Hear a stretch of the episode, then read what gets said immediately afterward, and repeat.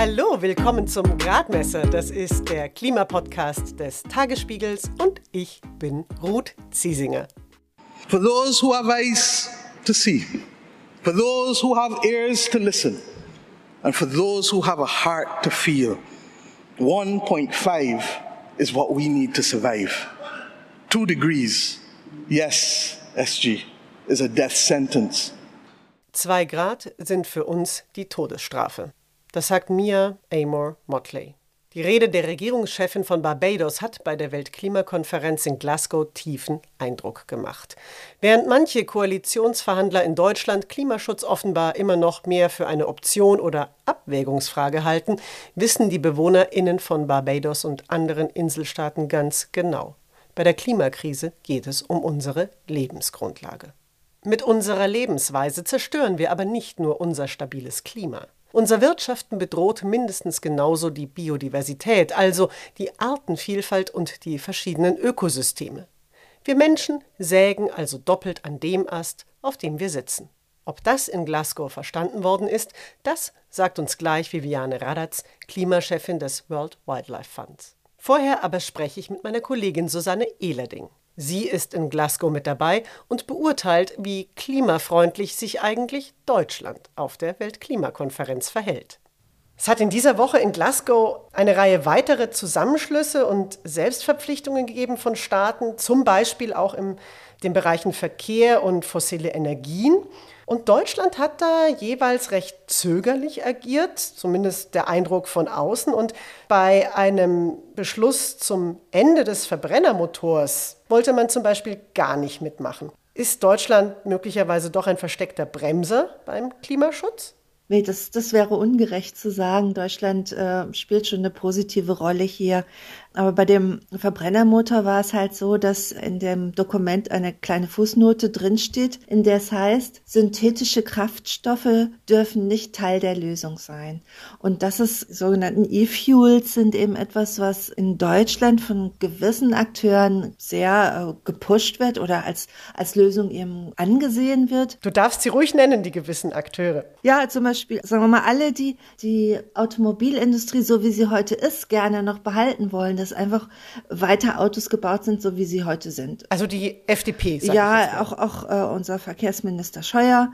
Also ich will das jetzt nicht nur auf Scheuer abwälzen, der ist zwar für manche so ein rotes Tuch, aber es gibt eben viele Gruppen, die noch sagen, hey Mann, wir haben so eine tolle Technologie, unsere Ingenieure sind so super, lass uns doch einfach diese super Autos mit E-Fuels weiterfahren lassen. Das ist eben eigentlich vom Klima her gesehen blöd, weil man muss diese E-Fuels mit ganz viel erneuerbaren Energien machen. Und da fragt sich natürlich jeder, hey, warum fahren wir denn nicht einfach mit Strom? Also die, die Effizienz ist irgendwie fünfmal schlechter als beim Elektroauto. So. Und äh, lange Rede, kurzer Sinn. Die deutsche Regierung, also hier vertreten durch Staatssekretär Flassbart, kann aus diesen Rücksichtnahmen nicht, nicht einfach da unterschreiben, weil sie weiß, zu Hause gibt es ja auch eine neue Regierung, an der die FDP sehr wahrscheinlich beteiligt ist und gerade die FDP ist eben auch so ein Promoter von den E-Fuels. Deswegen wird das ganze Dokument, obwohl es eigentlich gut ist und jeder dafür ist, auch äh, jetzt eben von Deutschland nicht unterzeichnet. Aber wie beurteilst du denn insgesamt das deutsche Handeln, also die oder die deutsche Rolle mhm. auf der Klimakonferenz insgesamt? Also Deutschland tut sich durch eine Sache immer hervor, dass sie nämlich äh, das Land sehr viel Geld gibt, um armen Ländern beim Klimaschutz zu helfen.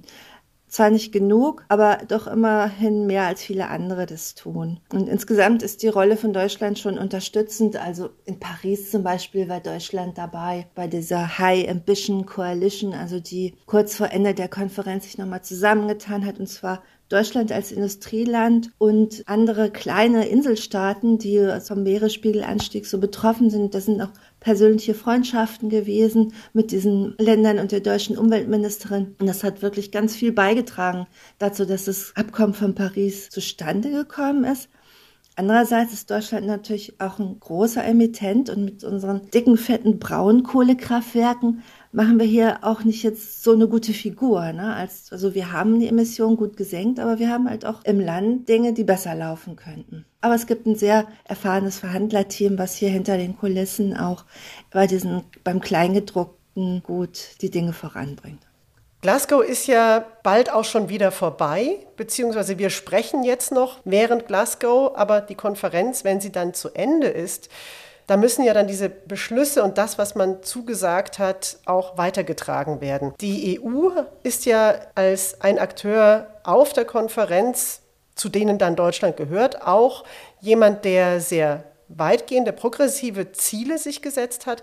Was kann denn dann eine neue deutsche Bundesregierung auch auf EU-Ebene beitragen, dass diese Ziele dann auch wirklich umgesetzt werden?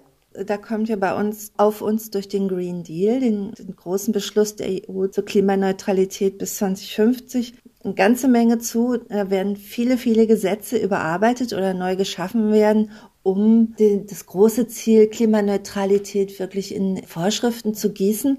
Und da kann Deutschland eine sehr gute, starke Rolle spielen mit der neuen Regierung. Das hoffe ich jedenfalls, weil Deutschland in der Vergangenheit da doch bei, wenn es dann drauf ankam, doch hier und da auch mal wieder gebremst hat, wenn es zum Beispiel gegen stärkere Vorschriften für saubere Motoren, ne, ähm, dann äh, ja, da denke ich, dass, dass wir von der neuen Regierung da auf jeden Fall etwas mehr sehen müssen und wahrscheinlich auch sehen werden. Susanne Ehlerding vom Tagesspiegel Background Energie und Klima war das. Und wir bleiben in Glasgow. Mit Viviane Radatz vom WWF geht es gleich darum, wie der Kampf gegen die Klimakrise und der Schutz unserer Natur besser zusammengebracht werden kann. Wie geht es weiter mit der Europäischen Union? Präsidentschaftswahlen in den USA, EU-Parlamentswahlen, geopolitische Krisen und wirtschaftliche Schwierigkeiten. Wir suchen Lösungen für diese Herausforderungen. Am 19. und 20. März auf der digitalen Europakonferenz von Handelsblatt, Die Zeit, Tagesspiegel und Wirtschaftswoche. Über die Zukunft Europas sprechen wir mit Bundeskanzler Olaf Scholz, Wirtschaftsminister Robert Habeck und vielen mehr. Kostenlose Anmeldung unter europe20xx.de.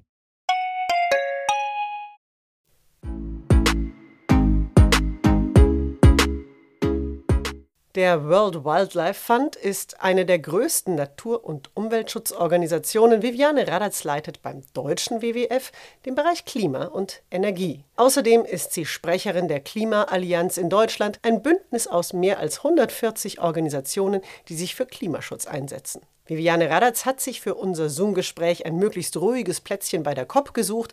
Ein paar der Tausende von Klimadelegierten hört ihr im Hintergrund allerdings trotzdem noch. Frau Radatz, Sie sind ja mit dem Zug nach Glasgow gekommen. Wie war denn die Fahrt? Ja, die war eigentlich zwar schon sehr lang und anstrengend, aber weitestgehend ereignislos. Man kennt es gar nicht mehr so, aber vier Züge, alle Umsteigezeiten haben geklappt, alle Züge waren pünktlich. 17 Stunden innerhalb von einem Tag konnte man von Berlin bis nach Glasgow kommen. Und wenn man da so ein bisschen mehr in äh, Bahnnetze investieren würde und äh, es leichter machen würde, international zu buchen etc., dann ist das natürlich auch viel schneller eine wirkliche Alternative. Die Kolleginnen, die hier teilweise geflogen sind, auch teilweise aus europäischen Hauptstädten, haben manchmal gar nicht mal sehr viel weniger Zeit gebraucht. Wir wollen jetzt uns aber gar nicht so sehr über den Reiseverkehr unterhalten, auch wenn ich das persönlich ehrlich gesagt sehr interessant finde, sondern über zwei sehr große andere Themen. Und zwar die zwei großen Krisen, in denen wir im Moment gerade leben, in der Klimakrise und in der Biodiversitätskrise. Warum kriegt denn die eine so viel mehr Aufmerksamkeit als die andere?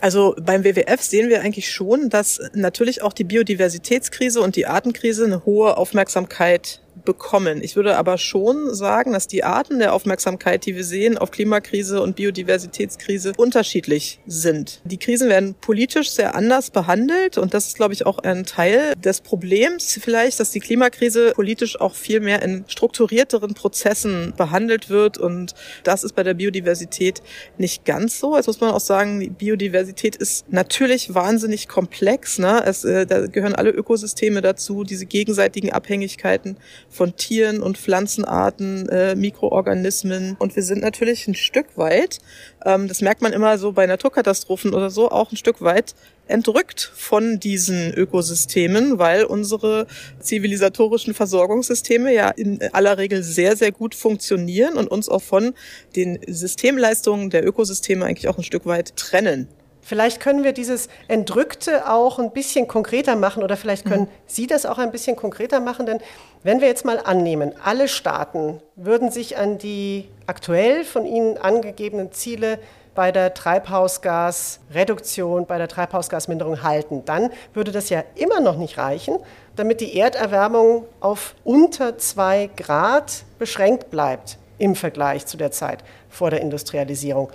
Vielleicht können Sie erklären, warum denn zum Beispiel eine durchschnittliche Erderwärmung von über zwei Grad, gerade im Blick auf Biodiversität, Artenvielfalt, also sprich unsere Lebensgrundlage, so ein großes Problem ist.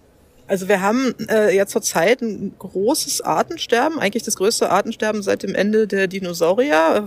Und wir könnten eigentlich rund eine Million Arten bis Ende des Jahrhunderts verlieren. Ja, das sind natürlich nicht immer alles kuschelige Tiere, sondern äh, da ist natürlich auch Insekten etc. dabei. Aber das ist eine Riesenbedrohung fürs Ökosystem. Wir wissen auch gar nicht, was das bedeutet. Aber es könnten ein Viertel der Säugetierarten sind bedroht zum Beispiel. Und Klimaschutz oder die Klimakrise ist eigentlich einer der größten Treiber, die dieses Biodiversitätsverlustes. Nicht allein, aber doch unter den Top drei Treibern ist eben auch die Klimakrise. Denn das Problem ist sozusagen, dass Tiere und Pflanzen sich gar nicht schnell genug an die rapiden Temperaturveränderungen, die wir sehen, anpassen können. Das könnten sie natürlich, wenn das eine natürliche Klimaveränderung wäre, über eine viel längere Zeit, dann könnten natürlich sich äh, da die Tiere und Pflanzen auch anpassen.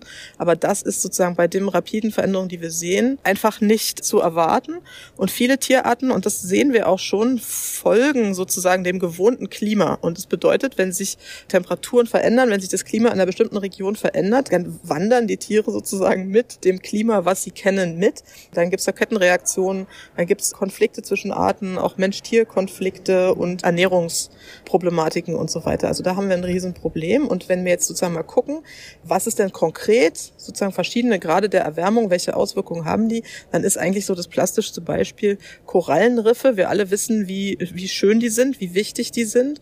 Und da muss man einfach sagen, wir sind jetzt bei einer Erwärmung von äh, schon 1,2 Grad. Ab 1,5 Grad Erwärmung, und das könnte ja schon in 10, 15 Jahren der Fall sein, haben wir noch 10 Prozent der Korallenriffe. Und bei 2 Grad heißt es einfach, wir haben im Prinzip keine Korallen mehr.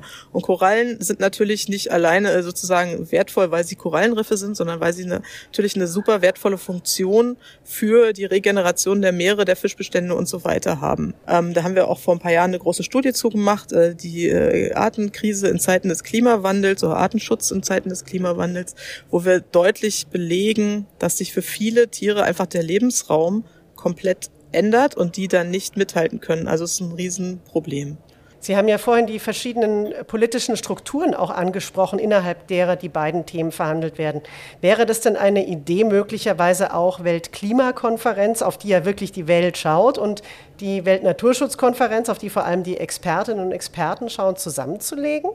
Also ich möchte jetzt da nicht darüber spekulieren, was das sozusagen an Reiseverkehr und administrativen Auswirkungen hätte. Aber wichtig ist, dass es eine deutlich bessere Verknüpfung von Klima- und Biodiversitätskrise geben muss.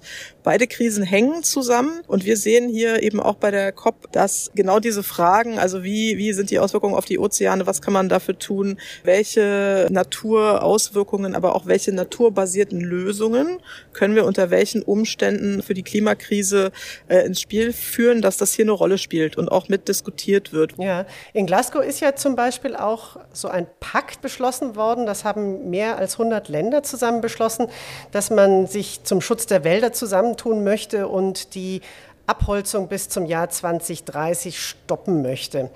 Und Wälder sind ja einerseits gut fürs Klima, weil die Bäume CO2 aus der Luft ziehen und andererseits sind sie eben Lebensraum für ganz viele Insekten, Tiere und so weiter und so fort. Ist das eben auch so ein Projekt oder so ein Beispiel, wo Sie sagen, das ist gut, wo man eben auch auf der COP Klimaschutz und Biodiversität zusammenbringt?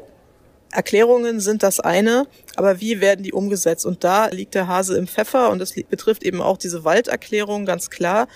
Stopp der Entwaldung bis 2030, das ist ein sehr gutes Ziel. So eine Erklärung hatten wir bereits 2014, die im Prinzip dasselbe ausgesagt hat, die New York Declaration on Forests. Und man sieht einfach, die Entwaldungsraten sind seither deutlich gestiegen und wir sehen, dass im Prinzip bestimmte äh, Grenzen auch der Freiwilligkeit gibt. Wenn das nicht am Ende mit Gesetzen und verbindlichen Maßnahmen unterlegt ist, dann werden diese ganzen Ziele, die hier auch in Declarations, aber auch in den, in den NDCs, also in den Klimabeiträgen der Länder verabredet sind, einfach nicht zu dem gewünschten Temperaturreduktionen führen. Und wir kommen ja eh noch nicht in sozusagen die Reichweite des Pariser äh, Klimaziels, aber wir werden dann auch noch nicht mal in die Bereiche kommen, die, die jetzt auch die UN ausgerechnet hat, also 2,5 1,7 Grad wäre ja das, was vor der COP hier vorgelegen hat. Wenn wir alle diese Declarations mit reinzählen, wenn wir alle Beiträge der Länder, die auch hier jetzt sozusagen nochmal teilweise aktualisiert wurden, mit einrechnen, dann kämen wir auf etwa 1,8 Grad. Aber der große Pferdefuß ist eben, dass alles das in keinster Weise mit Maßnahmen unterlegt ist. Und es gilt für die Walderklärung genauso wie für die meisten NDCs. Ähm, und wir sehen ja auch sozusagen zu Hause bei den Koalitionsverhandlungen, wie schwer es ist, dass am Ende die Maßnahmen dann da auch drunter passen unter die Ziele, die man sich gesetzt hat. Also ein Staat selber kann sich natürlich Gesetze geben und sollte sich dann tunlichst an sein eigenes Gesetz hoffentlich halten. Auf internationaler Ebene gibt es da noch Möglichkeiten, wie dann solche Vereinbarungen mit Nachdruck durchgesetzt werden könnten von denjenigen, die wirklich ein Interesse daran haben? Also erstmal können natürlich Staaten Gesetze machen, die EU macht auch Gesetze und auch das kann man sozusagen bei der Entwaldung sehr stark ins Feld führen, dass wir da eine neue Regulierung zum Stopp der globalen Entwaldung brauchen und dass auch die, dass man da auch als einzelnes Land oder als äh, Staatengemeinschaft wie die EU auch vorangehen kann. Ja, das ist das eine. Das andere sind natürlich, dass man, und sowas haben wir ja auch zum Beispiel beim Thema Kohleausstieg gesehen für Südafrika, dass man natürlich Partnerschaften schließen kann, wo man sich, äh, wo sich sozusagen Länder verpflichten, gemeinsam an bestimmten Projekten so zu arbeiten, dass sie eine Emissionsreduktion in einem bestimmten Land oder in einer Region auch gemeinsam hinbekommen. Sowas kann man natürlich auch für äh, Dinge wie Wald und andere Biodiversitätsfragen machen. Mhm. Bäume werden ja generell gerne gepflanzt, eben auch als, als Ausgleich oder als Kompensationsmöglichkeit für anderes, dann klimaschädliches Verhalten. Das kennt man vor allem auch von Unternehmen, die sich dann in Pflanzungsprojekte einkaufen in anderen Ländern und dafür dann aber eben ihr eigenes CO2-intensives Verhalten über solche CO2-Zertifikate kompensieren oder ausgleichen wollen. Und in Glasgow wird ja dieses Thema auch stark diskutiert. Da geht es um den Artikel 6 des Pariser Klimaabkommens und um die Frage, ich sage das jetzt einfach ganz grob, wie und ob so ein System der Kompensation zwischen den Staaten funktionieren sollte. Sehr viele Umweltschutzorganisationen haben damit ein ziemliches Problem und große Bauchschmerzen und ich wollte Sie fragen, ob es Ihnen da ähnlich geht. Ähm, das geht uns definitiv äh, da ähnlich. Es ist in der Tat so, dass es genau die Frage ist, wie können Staaten eigentlich Emissionsreduktionen untereinander handeln? Und da ist einfach klar, einerseits kann sowas natürlich ein effektives Instrument sein, aber es ist äh, sehr, sehr, sehr anfällig für Schlupflöcher, für Einzelinteressen und sozusagen für eine Verwässerung, die dann am Ende das ganze System und auch die Gesamtemissionen, die man reduziert, eigentlich sehr stark schädigt. Ja, ist eben die Frage, wie integer kann man so ein System ausgestalten? Und genau die Frage stellt sich hier bei diesem Artikel 6 in Glasgow. Ähm, und da gibt es viele einzelne Fragen. Also Sie haben ja schon angesprochen, viele Unternehmen stellen sich gern klimaneutral und investieren dann im Prinzip in so ein Pflanzprojekt. Gerade sowas ist natürlich extrem kritisch, denn wir können natürlich bei so Projekten, wo man Bäume pflanzt, kann man die meistens über 20, 30 Jahre garantieren. Ähm, länger aber nicht. Aber wir haben natürlich auf der anderen Seite Emissionen in der Atmosphäre, die dort mehrere hundert bis tausend Jahre sind. Und so kann ich also nicht garantieren, dass wirklich eine Emission, die ich im Prinzip ja schon emittiert habe, die also in der Atmosphäre ist, dann durch einen Baum, den ich pflanze, rausgezogen wird. Wir sehen eigentlich an vielen Stellen, dass solche Projekte einfach die nötige Integrität nicht haben, dass sie auch vor Ort äh, Menschenrechtsprobleme und Biodiversitätsprobleme dann auch wieder erzeugen. Denn da gibt's ja dann, wenn man gerade in diese Pflanzprojekte geht, Monokulturen und so weiter. Sie haben es ja ziemlich deutlich auch am Anfang schon dargestellt, die Klimakrise, also die Erderwärmung verschärft nochmal die Biodiversitätskrise. Jetzt ist das Problem, dass eben manche Klimaschutzmaßnahmen das auch tun. Zum Beispiel, wenn es um die Frage geht, Ausbau der erneuerbaren Energien. Die neue Bundesregierung die hat ja auch selbst schon klar gemacht, der Ausbau der erneuerbaren Energien, der muss drastisch vorangetrieben werden. Welche Fehler gerade im Blick auf diese Themen sollte denn die mögliche Ampelkoalition da vermeiden?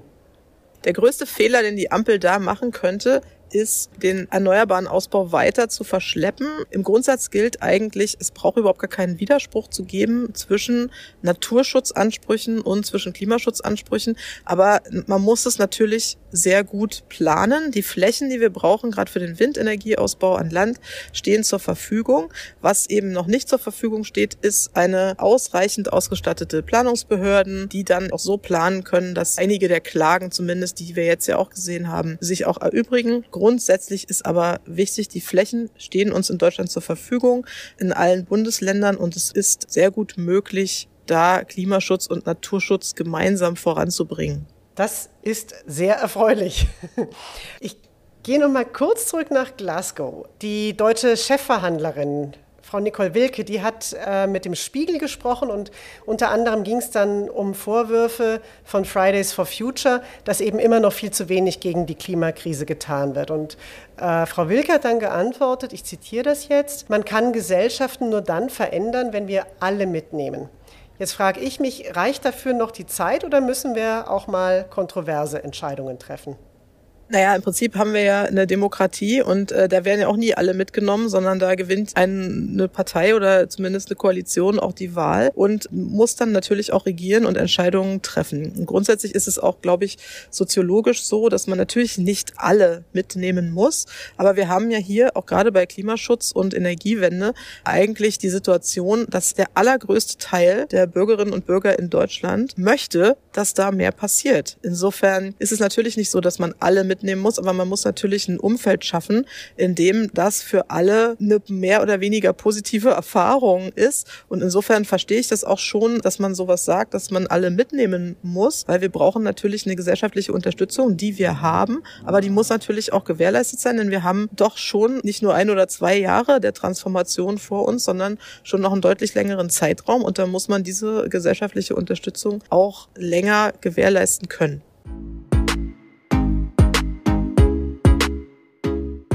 Wie kriegen wir die CO2-Emissionen runter? Das ist die große Frage nicht nur auf der Weltklimakonferenz. Eines der Instrumente dafür ist der sogenannte CO2-Preis, also ein Preis, der für jede Tonne Kohlenstoffdioxid gezahlt werden muss, die zum Beispiel beim Verbrennen von Öl oder Benzin entsteht, was dadurch unattraktiv werden soll. Die aktuell hohen Energiepreise haben mit dem CO2-Preis aber nichts zu tun.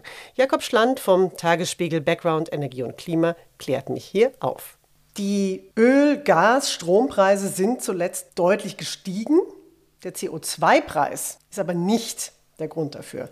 Kannst du noch mal kurz erklären, warum? Ja, die, ähm, der CO2-Preis wurde ja schon zum Anfang des Jahres eingeführt mit einem Preis von 25 Euro pro Tonne CO2. Das sagt einem natürlich erstmal wenig.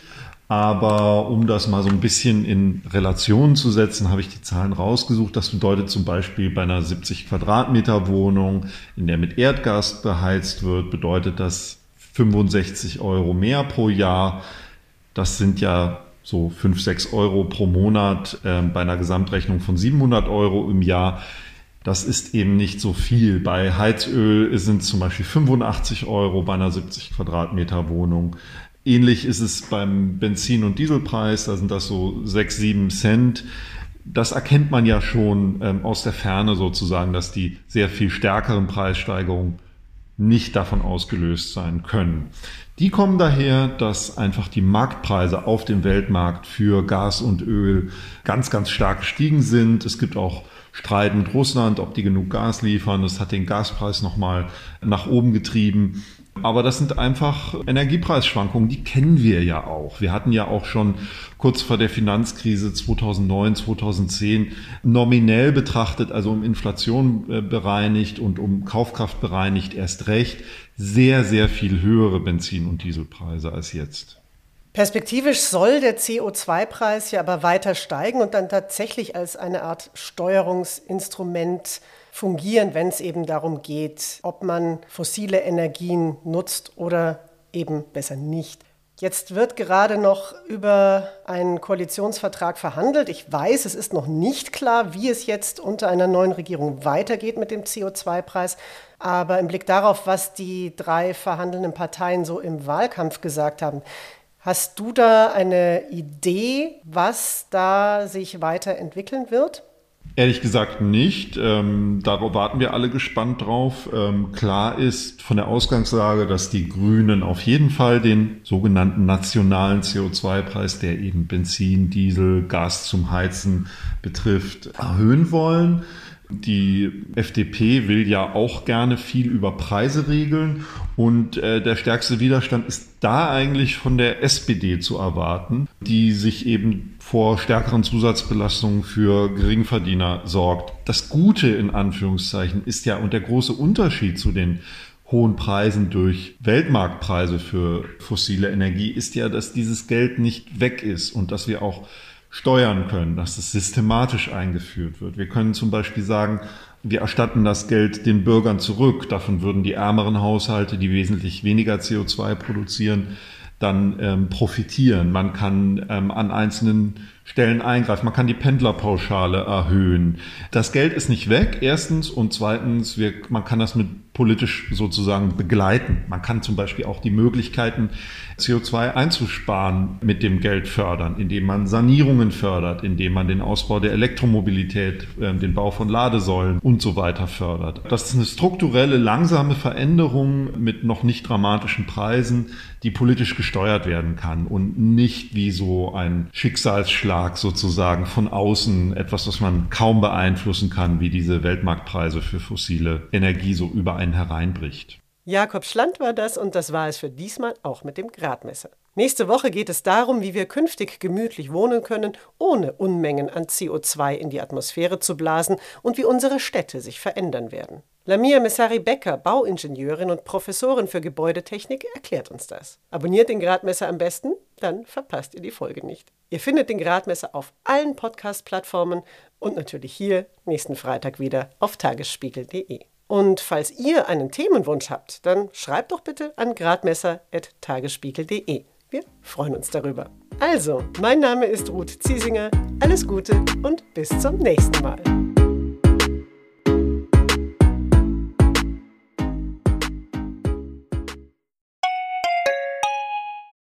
Wie geht es weiter mit der Europäischen Union? Präsidentschaftswahlen in den USA, EU-Parlamentswahlen, geopolitische Krisen und wirtschaftliche Schwierigkeiten. Wir suchen Lösungen für diese Herausforderungen. Am 19. und 20. März auf der digitalen Europakonferenz von Handelsblatt, Die Zeit, Tagesspiegel und Wirtschaftswoche. Über die Zukunft Europas sprechen wir mit Bundeskanzler Olaf Scholz, Wirtschaftsminister Robert Habeck und vielen mehr. Kostenlose Anmeldung unter europe20xx.de.